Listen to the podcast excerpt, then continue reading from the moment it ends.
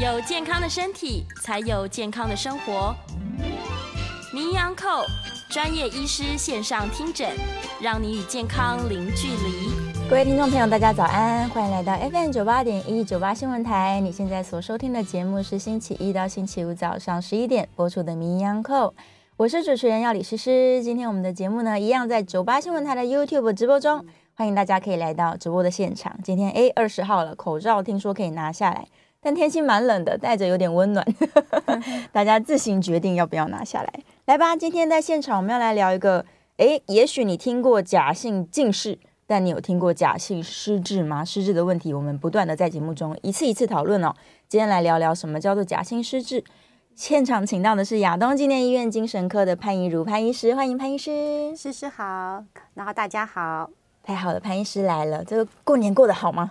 嗯，关心一下潘医师的过年。我的过年今年因为预期比较不好。所以呢，觉得还挺愉快的呢。嗯，所以我们有时候要先想一些很不好的，最后比那个高，哎，比那个好，就会觉得很不错，哎，觉得很棒。嗯、对，所以今年非常开心，大家设一个那个锚点，对 对，超越它就心情挺不错的。好，来聊聊这个假性失智好了。也许我们之后呃，在节目的中段，我们可以多聊一点关于失智症。嗯、但我们先来关心一下，什么叫做假性失智？假性失智是会好的吗？其实假性失智哦，既然是假的，嗯、那当然会好啦。啊、哦，听起来就觉得好多，对不对？对。那一般其实假性失智是指说，它并不是真的产生了失智症哦，例如阿兹海默症哦，因为血管比较阻塞狭窄所引起的血管性失智症，这些都不是、啊、哦。它比较有可能的是因为一些原因而比较突然好、嗯、而发生的。所以大家可以知道，我们如果在临床上会想要判断，哦，例如说某一个人，他说我得了失智症，我记忆力不好，专注力不好的时候，我们通常都会问说啊，你什么时候开始发现？你有这个问题，好，oh. 所以假性失智症很可能是有一个明确的开始的时间，有一个开始的时间，所以比较不是哎慢慢像失智症是逐渐的吼、oh. 这样的退化，渐进式的话可能比较像真的失智症。例如说这几个月哦记忆力都不好，对、嗯，蛮明确的。那假性失智呢，其实最常见的原因就是。忧郁症，忧郁症，心情太不好了。好，一些长期的忧郁、焦虑、失眠的现象。嗯嗯，嗯，大家会不会觉得很难理解这个这个概念？说为什么你忧郁症，结果会得到假性失智呢？为什么忧郁会影响到记忆呢？哦，对，这个听起来真的，我因为我觉得诗诗你这问题就很好。嗯，我觉得虽然现在大家普遍的，如果你查询假性失智，你都会得到这个结论，哦，就是忧郁症。但你可能不知道，如果你来医院好做这个失智的评估，其实我们真的都会去评估这一项，就是除了你的记忆力、专注力，还有你的这个。呃，知识呃，常识以外，算术能力以外，我们还会评估身心的状态。例如说有没有忧郁啊，有没有焦虑的现象，都会给你填一个量表。哦，因为其实真的很大一部分的人，他们其实是假性失智，经过治疗他的忧郁、焦虑，他会变好。那至于为什么忧郁症也会呈现出好像失智症的状态呢？好，那是因为忧郁症的人，他也会觉得好像忘东忘西。会觉得专注力不好，嗯，然后甚至有一些以前做的好的事情，现在都没有办法好好做了。例如说，假设我们两个得到失智症，好，或者假性失智了，哈，我是忧郁的现象，那可能我们现在在这边讲话就会觉得打结，啊，或者一直想一个字，好像不是很顺，是，好，好像头脑不太好使，就类类似这样子的一个现象，哈，那它会真的有这样的影响。他会单字啊、人名啊，就一些琐事，他没办法回忆起来，嗯、像这样子。嗯，他会突然的，但是事后你去想，他还是知道。嗯，好。嗯、那比较常见，它会影响到的这个认知功能和比较常见应该是叫做工作记忆。工作记忆。就是嗯，工作记忆比较容易受到情绪和压力的影响。那什么叫工作记忆呢？就好像电脑的这个 RAM。嗯，好，就是说，如果你同时啊跟他讲三件事情，先做这个，再做那个，再做第三个，他可能就现在说好，可等一会可能就不记得了，可能没办法好好的执行。是是是，我比较可以想象说，如果是焦虑的人啦，他可能就像电脑嘛。我某一个城市占用了大部分的资源，那其他的城市就没办法好好的运作。你讲的太好了，对，就是这个意思。是，当我们平时很专注在投入我们的工作跟生活的时候，我们是全速把我们的头脑哦专注哦在这件事情上，所以做的那么的好。对，好，但是在我们不管是焦虑或忧郁，或者是身心处在某种压力的时候，其实我们大脑分了说不定百分之八十的能力在对抗这种负面的。是。比如说，我可能要让我现在哦振奋起来，不要忧郁哦，不要焦虑。嗯、那我就哎看起来好像正常，然后大家很认真的还是去上班哦，就忍耐着这种不适。是，但是剩下二十，你才是能够好好的在工作上嘛。好，所以自然你的工作效率会下降喽。嗯、是是是，但我们以前有提到过，说像忧郁症啊、焦虑症等等的，它并不是说不要想太多，它就能够解决这个问题。而是必须要在这个医生的帮助之下，也许他的这个脑部可能已经真的产生一些状况了。嗯，是。如果真的，尤其是严重的忧郁，嗯、哦，呃，但是大部分比较轻度，还在刚开始的时候的焦虑、忧郁，我觉得还是有一些自救的可能性。哦，是，所以他该怎么做呢？嗯、这个也我们之前其实提过了，就他可能要转移一些注意力啊，或者是去找到他这个压力的来源等等的。有时候要转移注意力也真的不容易、哦，很难。所以我觉得。嗯，我跟诗诗也有稍微讨论过，其实要转移注意力，最重要是不要叫他不要想太多。嗯，哦，因为你，那你不要想太多，到底要想什么呢？我头脑到底要往哪里去呢？哦，所以我都会一再强调，吼，要从行动去做。行动就是不要用脑子，用想法，因为想法我们好难控制哦。当你想说我是不是可以不要想太多的时候，请你去做一些事。嗯，就是采取行动哦，胜过一切。是哦，当你采取了一个行动，例如，呃，我现在去。跑步三十分钟，那你那个时候就要尽量做到专注在跑步，嗯，对不对啊？如果你觉得跑步无法转移你的注意力，你就做一些更能够引起你兴趣的事情，嗯，那你就可以减少一些焦虑、忧郁的时间。对对对，我们之前有提过说，你可以去学一个新的东西，因为你要专心学习，哎，自然就转过来了。不过说真的，当你的你的焦虑、忧郁，或是长期失眠等等的问题，让你都产生了假性失智的症状的时候，那时候要学习。其实也是会遇到困难哦，很困难，卡住了哦。所以你看，你想要自救，嗯、可是却是没有那么的容易。对，这也告诉我们大家不要太苛责我们处在焦虑、忧郁的亲友，嗯、因为他也许是呃也也努力的做出一些想要自救的行为，但是却不是很容易达成，不容易完成的。对，没错。所以也要给自己多一点时间啦。对，陪伴者也是，尽量试试看了。对，努力给他一点一点点时间。所以意思就是说，假性失智啊，既然它跟我们的这个情绪的问题、精神性的问题有很大的关联性，所以它有什么年龄特别好发吗？还是其实大家都有可能呢？呃，应该说，嗯。如果你的年龄比较大，是哦，那你可能就会觉得说啊，我怎么记忆力越来越不好，嗯、我的专注力不好，我的反应有点迟缓，你就会更相信你自己得到失智症。嗯，那如果你年纪很轻，你也可能有同样的困扰，例如说记忆力不好，学什么都记不住，专注力不好等等。但是你可能也会怀疑说啊，我这么年轻。我有没有可能得到失智症？所以因此，假性失智都还是在我们说中老年的长辈，好，这个以上他才自己比较会怀疑。嗯，但我的确也看过，其实才三四十岁，但是他实在觉得记忆力实在太不好了，下降。他依然会问说：“那那医师，我是不是得到失智症？”对，特别是他如果家族当中有这样的病史，他的确会非常的烦恼。是，一定会。他就会觉得，哎，糟了，我是不是少年就得到了这个问题了？对，所以大家比较会常在年纪还轻的人，可能就会现在也蛮流行那个脑雾、嗯哦、这个说法，我、哦、就会。不过脑雾的定义感觉上是比较，呃，比较广泛，对，好像什么都可以说是脑雾。呃，应该说就是脑子不是很好使用的状态，有点忘东忘西，他就觉得啊，我脑雾了这样。但忘东忘西还不至于到假性失智吧？呃，忘东忘西，如果持续一段时间的话，嗯、你可能也要担心，而且自己也会觉得我是不是，哦、因为我一直持续的忘东忘西。对，那我好像什么事都做不好，以前不会的。嗯，哦，我不是注意力缺损过动症，哦，就是说我以前是很专注的人，但我这一阵子都忘东忘西，不能专注。哦，那头脑觉得不好使，可以做的事情却没有做的那么好。嗯、我觉得每个人都会担心自己是不是得了某种疾病。嗯，那一般脑雾现在比较流行是说，如果是新冠肺炎、新冠病毒感染之后出现的后遗症，是很多人都是，那就会诶持续大概三到六个月。嗯，一般来说会自己缓解。嗯，所以他可以先观察一下，如果是确诊后感觉到脑子不好使。也许过一阵子就好了，嗯，但是可能要注意，如果你有出现一些运动障碍，指的是说，例如说有单侧肢体觉得比较诶，同时也不太好使用，或者是呃说脸有一些特殊的感觉等等，嗯、那还是会建议呃去就医，哦，因为说不定你出现神经学症状，不只是脑雾，是而是可能有一些小血管的病变等等，嗯嗯，嗯，所以生理上也观察一下自己，对，可以的，是不是控制自己身体有点问题了？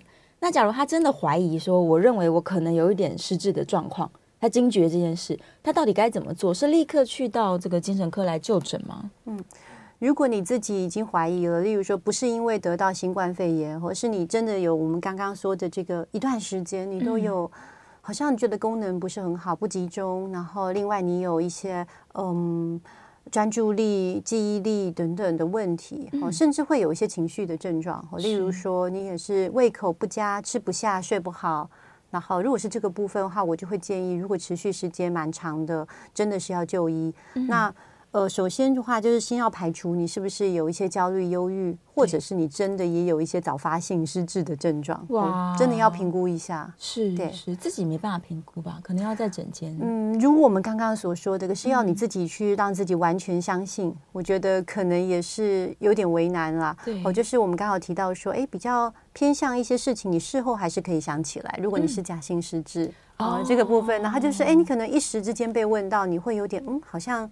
恍神一样，对，但你事后会想起来。嗯、那另外就是，它比较偏向的这个记忆力跟专注力的不好。比较多还是我们说的哦，例如说你听人家跟你讲好几件事情，嗯、然后哎有其中的一两件你不是记得很清楚，是，但是某一些其他时候的近期记忆你还是可以记得，嗯，哦，那比较认为是这样。那我们也会提醒有关于假性失智，还有一些比较危险因子啊，例如有甲状腺疾病的甲状腺的我们的朋友们也要特别注意，例如说甲状腺机能比较低下就比较偏低的，嗯、哦，另外就是如果长期如素。好，因为饮食上比较缺乏某特定几种肉类，它也会可能有维他命 B 群和某一些的缺少。我、嗯、像这样子的的个案，我们也要格外注意，就是可能你可以补充一点维他命 B 群啊，定期监测甲状腺的状况。嗯、如果你出现类似假性失智的症状，那可能就是要快点来就医。是是，嗯，大家应该都很担心啦，因为随着年纪慢慢变大。嗯好像真的没办法像少年的时期，就是那个学习记忆力巅峰的时候，同时三件事情进来，你三件都可以记得，还可以处理。嗯、对对，对啊，就慢慢步入到中年，就会感觉到说啊，好像真的记不住了。就算我记得了，我也没有力气处理第三件。大家饶了自己吧。对啊，就会想说，那真的年纪到更大的时候，也许七八十岁了。是不是大家都会比较无法处理太多的事件？如果真的很年纪大，但是我有见过真的很很真的，应该说。这个智慧福气双全的长辈，嗯，他们真的是能够不止行走如常，智慧也是都在，也是一样的。那我有种感觉，好像你要持续的动脑跟学习，那比较容易能够维持这种状态。维持得住。当然也要有一种好的健康状态，例如他们通常慢性病是比较少，例如高血压、糖尿病。哦，这些都是未来比较容易产生所谓的真的失智症。好，因为我们知道，呃，失智症的这个危险因子就是三高嘛，对，尤其是糖尿病，大家格外要注意。好，它会产生一些血管的病变。好，那另外就是我们刚刚说，哎，我们觉得忧郁，如果你是长期处在忧郁，它是第二个。危险因子，嗯，然后再来就是营养，哈，营养跟运动。如果你的营养比较偏废，好，就是有一些东西你是非常的都不吃，好，那有一些东西你又很过度的摄取，好，这部分。然后另外就是呃比较没有动起来，哦，这几个部分，但最重要还是先天的这个体质啊。对，如果你的家族当中有很多的，比如说阿兹海默症的其他长辈，那真的我们就要格外的注意健脑。是，我们要随时保健自己的头脑的。嗯嗯嗯，常常 动动脑，想尽办法，就是做一点事情。对。哦，对，但是不是胡思乱想哦，是一种呃学习。像我也有听说有几位呃，也是我们从业人员，他们就有分享说，其实长辈很特别，就是、嗯、就算他们有一些人已经有轻微的失智现象，但他们喜欢算数学。哎，然后我觉得很特别，因为我们一般叫我们成年人算数学，会觉得好奇怪，又不是小学生或是中学生，但他们会觉得有成就感，而且有些人虽然。呃，记忆力已经真的不好，可是他那个算学的能力，他还是存在的，呃蛮有成就感。欸、那也有一些人会呃呃怀旧团体，大家一起来谈谈以前的事情。嗯、那。呃，以此来让他诶，在记忆力的层面，虽然是过去的记忆，但他也有活化。是。那另外就是言语的表达，还有社交的训练，嗯、也都会让他变得更好。太好了，对，我们一直在强调社交的重要性。哎、嗯，对，是这样。对，是不是有的人他渐渐开始失智或是记忆力退化之后，他就不想出门，不想与人群接触了呀？呃，是是这样。不过这个东西啊，真的也是呃互相会影响。嗯，那嗯。例如说，在早期失智症的，我有几个个案，他本来是会去跳那个排舞，然后就很多的人一起有跟朋友一起跳舞。那他的先生就是希望说，他如果因为我跟他说要多运动，这也算是 可能就是呃，也某方面说是被我害的。因为先生就想说啊，我要逼他再去上那个课，然后叫他去跳，可是他怎么样都不肯，然后两个人就有一点争吵。嗯，那我后来再去问问这个个案，他本身是觉得很怕说自己跟以前看起来不一样。一样，然后也很不希望说人这么多，嗯，好，所以我会建议说，只要有维持运动的习惯，那在社交方面可能还是要尊重长辈，是。让他觉得是轻松的社交场合。哦，例如有一些人，呃，依他不同的失智退化的状态，有些人会去日照中心，有些人是社区大学，是。那有些人是一般的活动中心，然后跟他觉得。呃呃，舒适的对象可以做一些互动，是，是，是。然后我觉得如果有上课学习就更好了，嗯，学习一些新东西，还有运动，对，运动真的很重要，因为它跟心血管的健康有直接的关系。嗯、对，没错。对啊，也可以帮我们大脑提供更多的这个血流。我觉得好像光运动就会也会让人有一种快乐的感觉，很开心啊。而且有一个研究也显示说，如果长期都有健走习惯的人，嗯、哦，他追踪十年之后。也比较不会失智哦，真的，听了更想去健走，对，有欲望要健走。所以以后我们应该在这个节目的时候，同时不要再坐着，我们应该都不断的在跑步机上 一直的，一边跑一边播节目，这样才能够提倡一种运动的精神。我觉得蛮好的耶，真的。我们来申请两台跑步机，会不会到时候突然一个晃神就从上面掉下下来了？有可能，非常的危险。这样也制造一个节目的效果。哦，好好大，好可怕的效果。有我这个趁着大家在补班，我不用上班的日子，我就骑脚踏车到这个河滨公园。其实风景太好了，没错。对，所以不只是运动带来的好处，就看到好看的风景，心情也会很好。你真的是有在去那个体验正念的生活，对，看到美好的，而且你运气也非常好哎，礼拜六天气很好，超级好，好像礼拜天天气到今天就没有那么好了。对对对，大家有个都市传说说，只要补班就会大晴天。那是不是以后应该要要假啊宣布假补班，哦、然后到前一天又政府又说啊，其实不用补班，其实不用补班，那天气很好，对，这样全民忧郁指数都下降了。我觉得一定要这样，要不然太忧郁了。真的，我们呼吁一下老天爷，说不要让我们 都遇不到好天气。对对呀，大家已经压力够大，压力也是一个造成失智的这个其中一个原因，对不对？对，但是应该是比较间接的，因为我们都知道有压力胖嘛，大家有听说过，然后压力对心血管疾病跟睡眠的品质有造成这个伤害，以及呢，就是压力这样间接睡不好，就会导致血糖控制也不好。对，然后再来就是大家也知道说压力容易产生忧郁，那刚好忧郁、心血管疾病。糖尿病、睡眠的不足哦等等，营养失调都会产生失智嘛？真的，所以大家都知道，哎，真的要好好的生活，才能让我们以后减少失智。没错，因为失智真的啊非常辛苦。如果我们未来失去了自己的记忆力，也可能会记不得自己的家人。嗯、对呀，对呀，自己没办法想象失智之后的状况，照顾的人其实也会加倍的辛苦。对，因为当你的家人已经不认识你的时候，你一开始会震惊，是，然后但是接下来真的会有很强的失落感，特别是针对这么尽心，就是。一直很辛苦，最照顾他的那个人。对，哦，那我们真正失智症的高，我们现在已经跳脱假性失智了。嗯、我们说 真的是到真正失智，有 没有？如果等下有兴趣，我们也可以回来真假切换。但是如果是真的失智症的，我们的长辈或个案，吼，他真的会特别对于你身边的人，反而会有一些攻击的言语。哦、对。然后我就有听过一个很用心照顾家里的失智长辈的。好的一位朋友说，他说他觉得很很不公平。嗯、他说为什么我的父亲啊，就老是觉得我要害他，欸、或者说我要偷他东西，然后就老是说一些从来都没有再见面的这一些亲友的好话。哦，就是一直觉得你要是能够像某某某这样，那就很好啊。为什么你都这么的坏什么的？嗯嗯，那、嗯、他就真的受到很大的，就是内心真的很难过。对，就是但是请大家不要灰心哦，就是我们。呃，失智的长辈，他们通常会把他们比较强的敌意跟这个呃怀疑的心，都是放在呃他们最亲近的人，花最多心思跟他，甚至晚上都住在一起，后然后睡在一起照顾他的这位孩子身上。所以，如果他是怀疑你，哦，或者是他是有针对你的话，你就可以确定你就是真的最爱他的那个人。哇，转念一想，真的心情好太多了。而且，即使他这样怀疑你，你还是没有抛弃他，那就。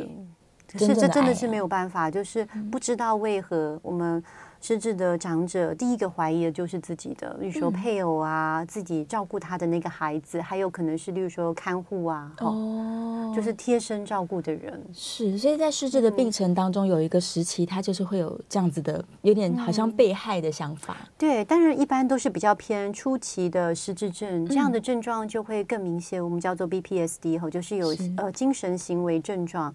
那这也是失智症非常常见。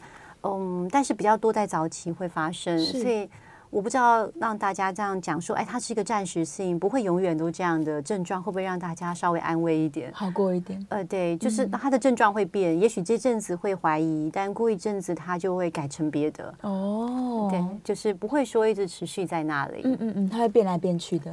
会随着认知功能跟他的生活的状况改变而有一些改变，是是，所以有的时期可能心情特别不好，比较暴躁；有的时期可能怀疑东怀疑西，对。对，但它就是一个渐进的过程啦，慢慢退化的。是。然后，嗯，现在也有一些方式，也有见到某一些个案，它退化的是非常缓慢。嗯，哦，虽然早期，呃，我们说，呃，失智症的药物，我们叫认知促进的药物，是它是被认为说是延缓退化，甚至维持在那里。但也见到蛮多个案，其实是可以维持非常久。嗯，哦，那通常都是不止吃药。哦，也包括说有一直给他一些互动的刺激。啊、那像我就见过有一位孙子，真的很认真的照顾他的阿妈。嗯嗯、哦，他本身应该是社工师专业，那位那位孙子，他就是常常都会考他的阿妈。哦，考试。但是他们两个关系很好，不是说你考不好我就骂你，不是，就是问他一些问题啊，然后。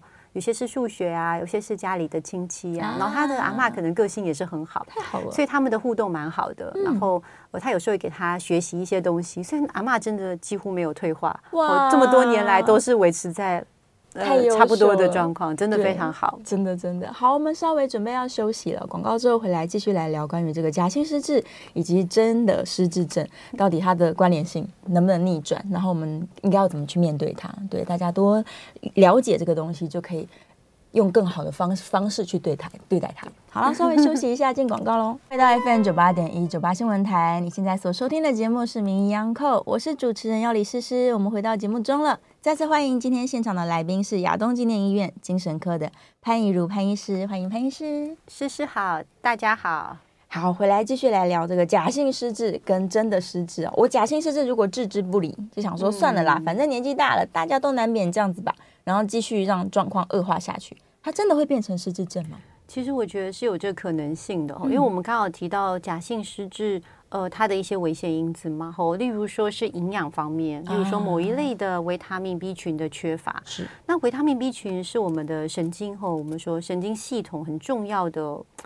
该怎么讲？构成修复的物质，嗯，那就好像是我们一辆车子定期的我们要换什么机油啊，什么保养啊，你一直都不去做，那车子真的会坏掉，坏掉。所以如果你一直处于这种营养失调的现象，哈。嗯那另外就是，如果你的甲状腺真的有问题啊，然后也持续都没有去矫正，是。那另外就加上你的忧郁，我真的常年的忧郁从来没好过，嗯。那这三个因子刚好都是我们说危险因子，对。那所以经过了时间之后，你可能会产生真的失智症，真正的失智症，对，嗯。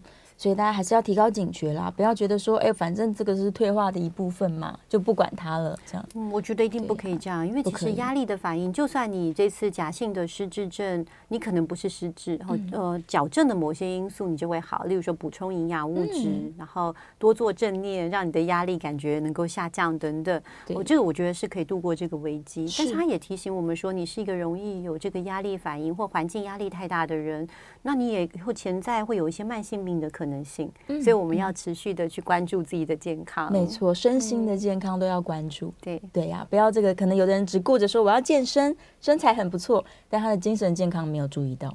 哦，不过有健身，我想通常也是一件好事，也是好事。对，表示你对于自己还是很要求的。哎，对你有一个身体健康，嗯，对，还是蛮重要的。对对，但大家用这个运动的观念，我最近刚好跟朋友聊到，有的人他太在意说他的身体状态是不是能够很。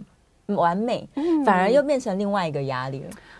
哦，好像什么事都不能追求完美。对，他想说，我健身很久了，我这肌肉怎么没有长出来啊？然后慢慢的这件事情也成为他的一个压力来源。嗯，他会觉得好像总是没有达到一个好的状态。对，我有点不足，有点欠缺。是是。那到底要怎么样？要要要劝他要随便一点吗？应该要跟他说，不用不用追求那么完美的身材，健身是为了健康嘛？对呀、啊，就有运动都很棒，或者是他已经很棒了。对，你已经非常棒了。你看大家都躺在沙发上，你在健身房呢。哎，可能可以给他看一些实境秀，就是呃，好多人都躺在沙发上，然后他确定真的，是就是确定真的他已经是。很不错，很不错的了。对对，要不然他，要不然就你要躺在沙发上。我就这样，我每天都躺在沙发上。你为了你的朋友，对对对对，让他感觉到他很棒。那他他真的比你超过很多。是是是，他说我每个礼拜都躺在沙发上。我除了出现在主持节目以外，对其他时间都很懒散。对你这样已经很棒了，你是我见过最棒的。真的真的，鼓励他，让他有自信，这样。对，我们 在面对朋友的时候，也可以多做这种角色，就是帮朋友建立自信。哎，我觉得这很重要哎。我发现有一些人压力都来自朋友，真的。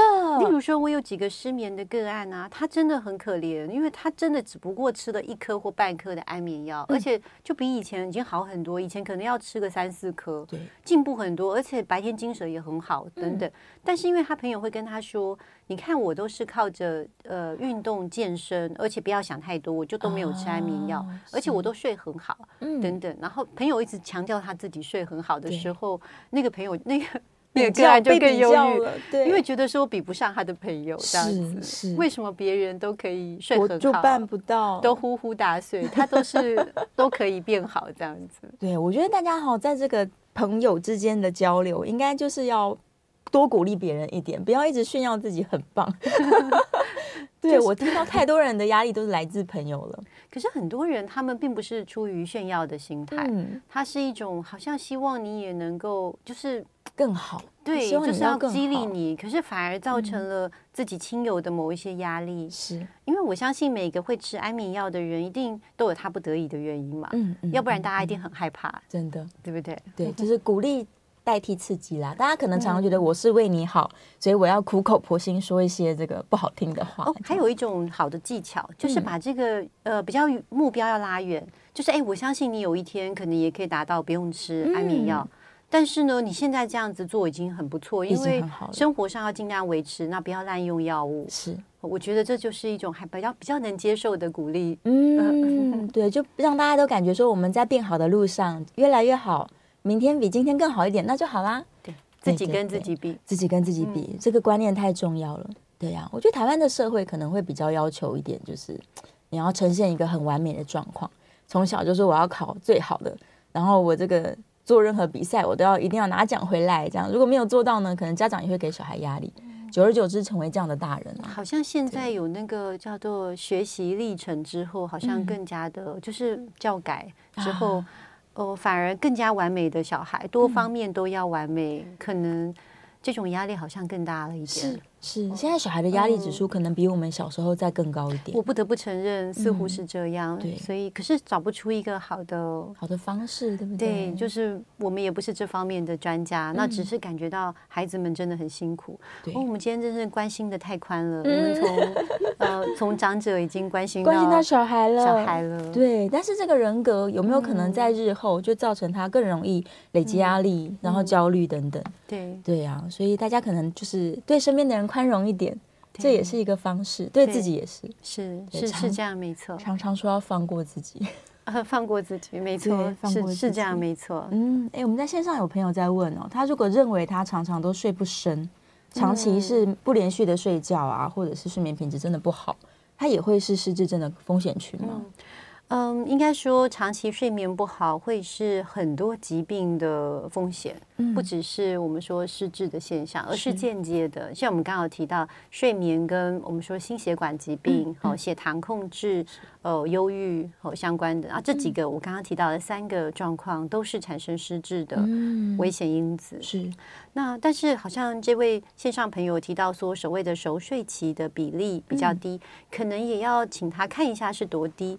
其实所谓的熟睡期后，第三期、第四期的睡眠后，一般来说真的都是占我们整个睡眠比例的只有十几 percent。嗯，一点点。对，所以你如果觉得自己比例很低，未必代表你真的有问题。是哦，可能是你对那个比例的。呃，要求有点太高。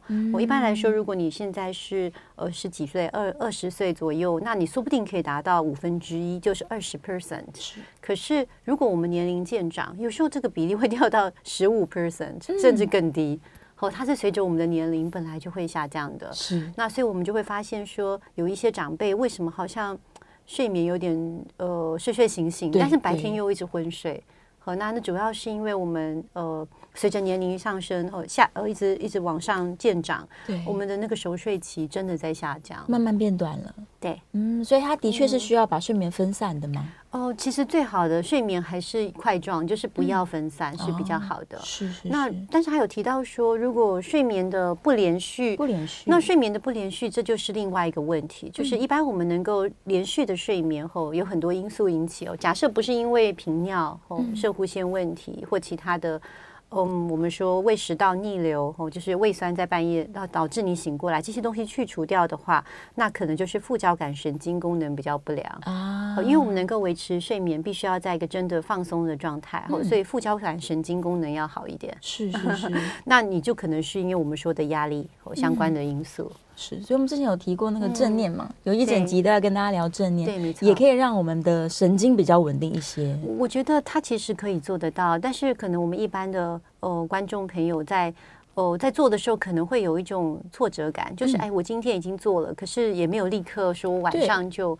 呃，比较好睡。嗯、那我觉得正念是我们平时一种生活的态度，它可以影响的层面很多，是长远的。嗯，好，然后呃，另外，如果你真的觉得呼吸后，就是这个呃，你也可以尝试呼吸的呃训练。是、呃，因为我有蛮多的个案，他们的睡眠的，例如说本来要起来三四次，嗯、然后在睡前或做一个我们说腹部的呼吸。呼吸的、呃，对对，很简单，也甚至称不上正念哈。嗯、就是哎，你吸气吐气，吸气吐气，好，各数秒哈，三秒。钟吼，憋住三秒钟，嘴巴吐气，嗯、然后然后就渐渐的睡着，然后培养一下副交感神经，哦、所以以后呃晚上起床的次数后就自然减少，是，所以会建议在这个部分做一个补强呼吸练习。对，我觉得这是比较简单，而且有可能你今天做，你今天晚上就会有感觉，嗯、那比较容易我们在这种立刻有一点点。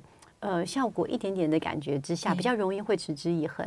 没错，大家都想要看到一些功效。对，如果尝试了很久的正念，然后 哎还是不好睡，它也对对没有成就感。我觉得我们的社会真的太这个步调真的太急了，也使我们每个人都变成常常在做一件事情的时候都在问说：那做这件事情对我有什么好处？或者是甚至是希望我做这件事情立刻有好处，对，多久有效？这样，对，我觉得好急好急，大家都太那个 这样的急本身哦，包括急着要睡觉，就很容易造成失眠哦。对呀、啊，真的，这个脚步太快了，个性太急。这些都是个问题。呃、感觉上脚步太快，个性太急，原本好像不是什么很坏的事情，对，现在也变成是我们需要一一改正的部分，嗯，是吗？练习着 relax。对，把这个 relax 印出来，放在客厅好了。嗯、常常看到，跟自己说要放松一下。对啊，我们现在前面就应该要放一，放一个放松，对对，然后让我们常常跟大家就是要再强调 relax 的、嗯、的重要性，真的。之前好像有提过说，假如我早上晒一次太阳，我傍晚再晒一次太阳，嗯，也许也有一点点功能了。你说睡眠方面吗？对，睡眠方面。哦，其实对于失智的长者，因为我们刚好提到说他们会有日夜哦，有时候不是很好，有时候变成啊，啊晚上睡不着，然后白天打瞌睡，是，所以光亮真的非常重要。嗯、哦，这个刚好可以改善的我们说生理时钟。那我比较推荐在早上十点以前，十点、哦、最好更早了哈，比如说九点以前哈。哦有见到阳光，那那指的是长者的眼睛要张开哦，因为如果只是让他去外面推去晒太阳，那会没有效果，可能要给他叫一叫，然后眼睛是有张开，让光线经过他的眼睛进到我们的脑子或者特定的部位，那它可以激发后，在例如说十二个小时之后，我们自己内生性的我们说褪黑激素哈一些相关的荷尔蒙，它会上升，使他晚上会乖乖睡觉哦。那呃，我也有有一个个案，他是家里的长辈，也是出现混乱的现象，因为有时候会激动，晚上又不睡，白天一直睡。但是他真的很用心的照顾家里的长辈，他就跟我说啊，我们尽量不要吃药。那我说，如果你不要吃药，你就要给他持续用早上晒太阳的方式。是，就我下次看到他的时候，他跟我讲说，他们连晒十四天之后，他变好。哇！但是之前真的没有没有变好，他就是坚持让他哎早上去叫他，然后让他去晒太阳，一定要晒太阳。就他那种我们认为。有问题的行为，包括晚上会激动啊、对对对哭啊，甚至要去打那个看护啊，啊完全又恢复他。她平时那个和蔼的老太太的样子，太好了。那太阳是我们的好朋友，对。但是有时候太阳不一定出来啊。没错，像今天阴天就晒不到了。那我今天的那个假性失智要加强了。没关系，我们就用这个假的日光灯稍微晒一下，看有没有办法替代好了。好的。好，我们准备要进广告了。广告之后回来，我们是可以接 call in 的，call in 专线零二八三六九三三九八零二八三六九三三九八。如果你也有相关的疑问或是照顾上面的问题，欢迎 call in 进来。好，马上进个广告，马上回来。欢迎回到 FM 九八点一九八新闻台，你现在所收听的节目是《名医央叩》，我们来到最后一节的节目喽。我是主持人要李诗诗，再次欢迎我们今天现场的来宾是亚东纪念医院精神科的潘怡如潘医师，欢迎诗诗好，大家好。好，在线上燕良问了一个非常好的问题，他说轮班的人，因为他真的就是日夜颠倒，有没有可能造成他在高龄之后更容易这个失智？我觉得轮班工作真的是一个高风险的职职位，然后真的要给他们很多的补贴，因为我看到好多人都是因为轮班而必须要吃安眠药，嗯，因为他必须要在一个很不自然的时间睡觉，是。然后轮班有时候他的轮班方式也很不好，有时候每五天就要轮换一个班，嗯，哦，对不对？就中班啊，然后夜班、大夜班等等，大夜班就是我觉得那真的不是一个常人能做到的。然后睡眠通常问题会非常的大，嗯嗯，哦，那但是因为我们常常日常生活遇到的长辈，他们通常都已经退休很久了，所以我以后。要再问一下，他们在过去是不是都从事轮班工作？嗯、年少的时候、嗯，说不定这真的是一个危险因子。是，尤其是在医院了，常常那个轮完大夜班的同事，你就会觉得整个脸色是惨白的。哦，对，没错，对啊，对身体真的是一个伤害。电话线上，王小姐欢迎进来，王小姐请说。哎，你好，哎，潘医师好，我想请问一下，我今年七十二岁，嗯，那我我是。呃，睡眠不是很很足够，因为我差不多多睡个六个小时。嗯，那我会最近就会常常会哎忘记什么事情，比方说哎我好像你是什么事情一下子就忘记了。我想说有什么办法可以让我能够呃比较能够改善？麻烦潘医师，谢谢。嗯，好，嗯，就是。我们谢谢这位听众吼，那我觉得是常见的问题。那我以前都会说啊，睡眠多久啊，都是每个人不一样。但我现在会建议尽量睡到七小时。哦，真的七小时。那以往是有研究说，睡眠如果长期小于六小时或大于九小时，哦，对于我们说血糖跟心血管疾病都不好。那我觉得目前我们定在七小时，不要觉得说长辈哦，我们已经有七十岁了，是不是本来就睡得少？我会建议哦，我们就是阿姨们。哦，就是一定要想办法让自己睡到七小时，多睡一点，赖个 床。然后能够这样做的话，就是有一些人他有睡午觉，午觉可以减短一点啊、哦，因为有时候一整天的时间会凑在一起。然后另外就是早上要尽量能够见到阳光，哦、不要为了美白就不想见到。你可以擦防晒，但眼睛有看到，好不好？就是类似这样子。是。那另外呢，你也可以试一些我们说保健的食品。例如说跟睡眠有关的，有一些叫褪黑激素、美拉托宁，哈、嗯，那也有人会吃一些嘎巴，和牛奶酪蛋白等等。啊、那这些东西的效果不一而足，就是说你可以尝试看看，如果对你有效也没有害处的话，那你可以继续的使用。那另外有关于记性的部分，我也会建议说，呃，我们的长者呢可以补充后这个鱼油，鱼油、呃，我觉得真的是不错。然后。呃，鱼油的剂量尽量也要足够，例如说，呃，一天可能九百到一千毫克这样子的鱼油，那以以那个我们说 EPA 为主哈，因为我们说 DHA 可以顾眼哈，然后这个是固脑顾脑的，然后就是呃让大家可以哎有点方向，觉得我去哎照顾我自己的这个营养好不好？然后睡眠也尽量想办法足够，但不要那么担心。我听阿姨讲话，应该是非常的有那个。呃，有组织，好，应该是没有任何的问题。没错，那你可以说，吼，就是呃，用保健的概念，例如说，哎，睡眠可以试着去延长，透过呃，例如说晒太阳或多一点运动，哦，等等的方式延长。那另外就是我们在固脑方面，我们可以吃点鱼油，或维他命 B 群，加上维他命 C 等等，我觉得都是一个不错的选择。嗯，注重营养的均衡。嗯，是。再来，林先生在电话线上，林先生请说。呃，潘医师，呃，思思两位好啊，你娘早。那个，我想请教一下哈，就是说这种压力大啦，或者是这个像我刚刚提到的这个长期的睡觉时间不 OK 啦，像一些影视人员最近不是也得到失智症吗？跟他们的压力太大不知道有没有关系哈？以上请教，我在线上收听，谢谢。嗯，好，刚刚我们在广告的时候其实有聊到这个脑部。你感觉的压力跟脑部的压力好像哎，不见得是一样的。对，我们刚刚聊到那个压力脑波的测试，对，就是说其实你的脑子已经感受到很大的压力，嗯，但是你自己可能并不一定觉得。是，所以有时候是你觉得压力很大，可是其实脑部还好，嗯，也有出现这种或两个不太一样的现象。对，那也谢谢林先生的这个问题吼，因为。压力真的是百病之源呐、啊！是哦，那我不敢说压力会直接造成失智症哦，但是压力一定是间接推了一把，因为压力我们都知道它跟心血管、跟脑血管的疾病都有关系。对，那压力也会造成压力胖啊，因为我们会发现，我们如果是上一些呃比较大夜班等等，或者是比较特殊的班轮班，会造成晚上吃宵夜的习惯。哦，没错，我觉得这是一个很特别，就是我们人好像。到了比较夜间，有一种饥饿的感觉，可是你你似乎就特别不能控制，而且可能人太疲累，我们也会需要一种怎么讲安慰？对，comfort food。对，然后我们在晚上吃太多东西，我们可能会造成我们体重哦，或者容易有一些内脏脂肪的这个堆积。嗯，那这些东西都是危险因子哦。所以，与其说是不是因为压力直接引起失智呢？我觉得比较多是压力会引起很多的疾病。所以，一定如果你有压力的话，一定不要让它伤害你太大。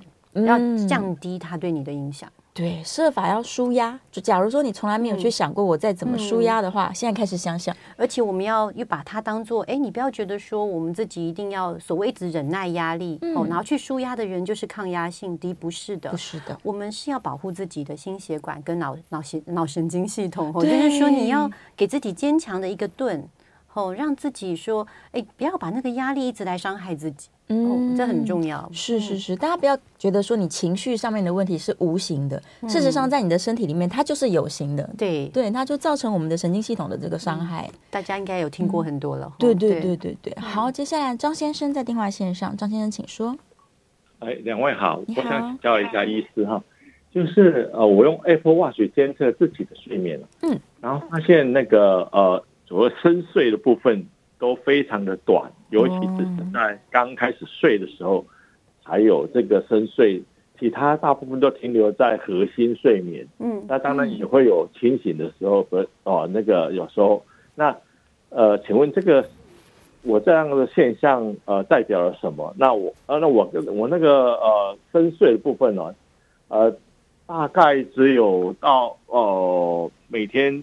只有一小时左右，一小时内这样平均呢，是，啊，甚至只有几十分钟。请问这个要呃呃是代表什么意义呢？那会有影响，又要要如何改善？谢谢。是是是，嗯，这个。张先生，这个问题可以说是我们以后每个人都会遇到的，哦，就是不容易熟睡。嗯、那刚刚我们有稍微提到说，熟睡期所占的比例会随着年龄而下降。对，好，那所以如果说哦，您的年龄有年近中年，那有可能真的只有十几 percent 的这个熟睡期。那如果你的睡眠时间又不够长，是、嗯嗯、那。乘以我们说十几 percent，可能真的只有一个小时或一个多小时了。对，大家稍微算一下就知道了。嗯、那年轻人二十岁左右，你可能有接近五分之一是哦。那大概你会有超过，例如说，假设你看一个年轻人。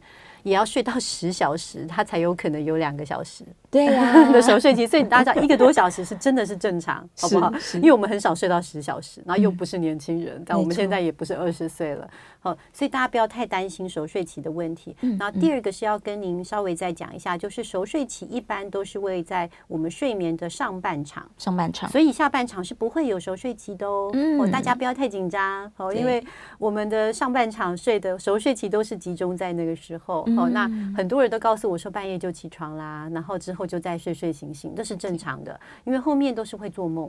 好，那我们一天有时候会做好几个梦，好几个，这是正常的。那你记得或不记得，取决在你中间有没有小小的清醒啊。好，中间其实我们有一些清醒，不一定会起床哦，你甚至不记得。但是他的人后从睡眠的熟睡掉到比较熟睡到起来啊，做梦，然后哎有点清醒，然后又又很快又掉入熟睡这样子。所以我们会有一种呃清醒。比较值得担心的是。说有没有什么睡眠呼吸中止症？对，例如说你睡眠的半夜的清醒后，假设不是只是因为尿急，或者是我们说副交感神经不够放松等等，而是因为例如说有缺氧。嗯，我们知道睡眠呼吸如果打呼到一半就停止了，你可能是逼不得已要醒过来，要没有忘记呼吸了哈。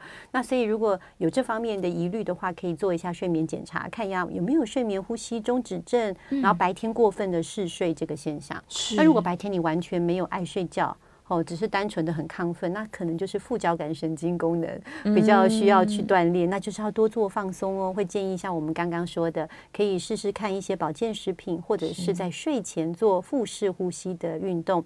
那还有人说，像现在天气冷，大概四十度 C 的水，如果你呃晚上有泡澡的习惯，可以泡个五到十分钟哦，在睡前也会有帮助于你这种哎晚上的睡眠中间会有一点点中断的现象，嗯，给您作为参考。好，谢谢张先生的这个提问哦，嗯、太好了。好，先让大家再说，没错，这个舒压真的很重要。也许很多人真的没有认真想过舒压的问题。对啊，他不知不觉吃了些东西，然后又发胖了。对啊，大家都用食物来舒压。好啦，今天我们在节目中聊了很多，只剩下一分钟的时间了，可能也来不及再多聊点什么了。希望下个月呢，这个潘医师来的时候，可以再多多跟大家分享。今天潘医师讲了很多重点，大家要记得哦，饮食要均衡，不要压力太大，哦，不要压力大，忘记也没关系。对，不要给自己太多完美主义啊，这个要求太多等等。然后这个睡眠啦，睡眠呼吸中止的确是会造成失智的其中一个可能原因。对，所以睡觉要睡得好，大家关注睡眠是很好的事情。对，好啦，今天非常感谢这个 潘医师。对，每次潘医师来，我都觉得很像这个，就是祥和的一一集节目。糟糕了，太祥和了，让大家可以把心情放松下来，然后放过自己很多。我就是太疏松了，这个很好啊。我们需要潘医师在我们身边，在生命里面。我们以后可以搞一些比较激烈的吗？激烈的吗？让大家增加生活压力，这样。好了，我们下一次节目见了，谢谢潘医师，拜拜，拜拜，拜拜。